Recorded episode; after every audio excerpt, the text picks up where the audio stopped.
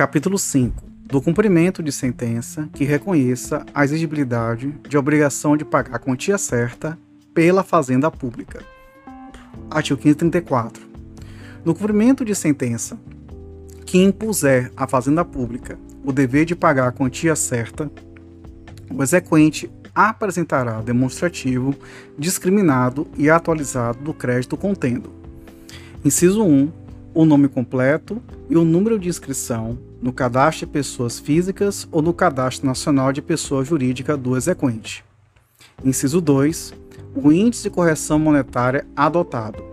Inciso 3. Os juros aplicados, respectivas taxas. Inciso 4 o termo inicial e o termo final dos juros e da correção monetária utilizados. Inciso 5. A periodicidade da capitalização dos juros, se for o caso. Inciso 6. A especificação dos eventuais descontos obrigatórios realizados. Parágrafo 1. Havendo pluralidade de exequentes, cada um deverá apresentar o seu próprio demonstrativo aplicando-se a hipótese, se for o caso, o disposto nos parágrafos 1 e 2 do artigo 113. Parágrafo 2 a multa prevista no parágrafo 1 do artigo 523 não se aplica à fazenda pública.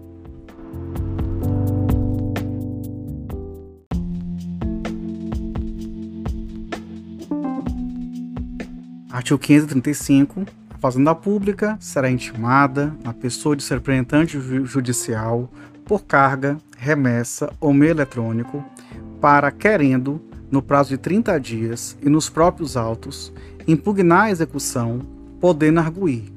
Inciso 1. Falta ou nulidade da citação, se, na fase de conhecimento, o processo correu à revelia. Inciso 2. Ilegitimidade de parte, Inciso 3. Inexecuibilidade do título ou inexigibilidade da obrigação.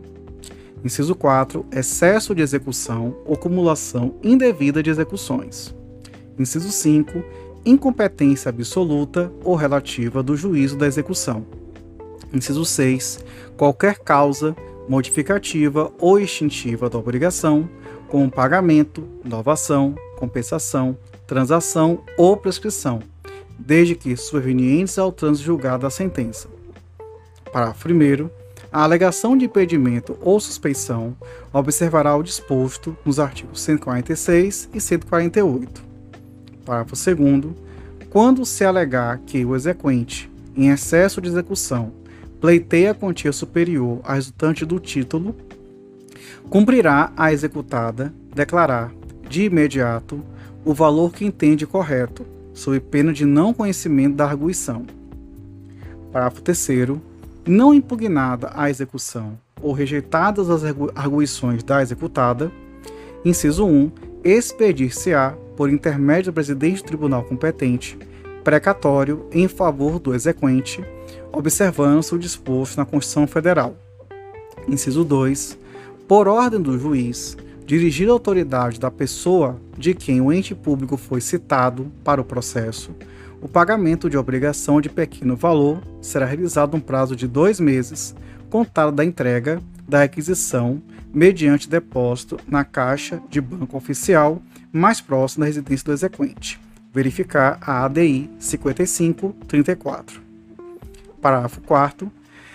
Tratando-se de impugnação parcial, a parte não questionada pela executada será, desde logo, objeto de cumprimento.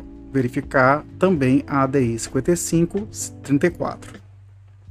Parágrafo 5 Para efeito do disposto no inciso 3 do caput deste artigo, considera-se também inexigível a obrigação reconhecida em título executivo judicial fundada em lei ou ato normativo considerado inconstitucional pelo Supremo Tribunal Federal ou fundado em aplicação ou interpretação da lei ou do ato normativo tido pelo Supremo Tribunal Federal como incompatível à Constituição Federal, em controle consolidado concentrado ou difuso.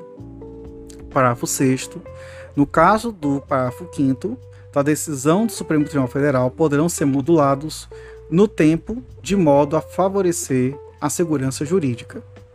Parágrafo 7 A decisão do Supremo Tribunal Federal referida no parágrafo 5 deve ter sido proferida antes do trânsito julgado da decisão exequenda.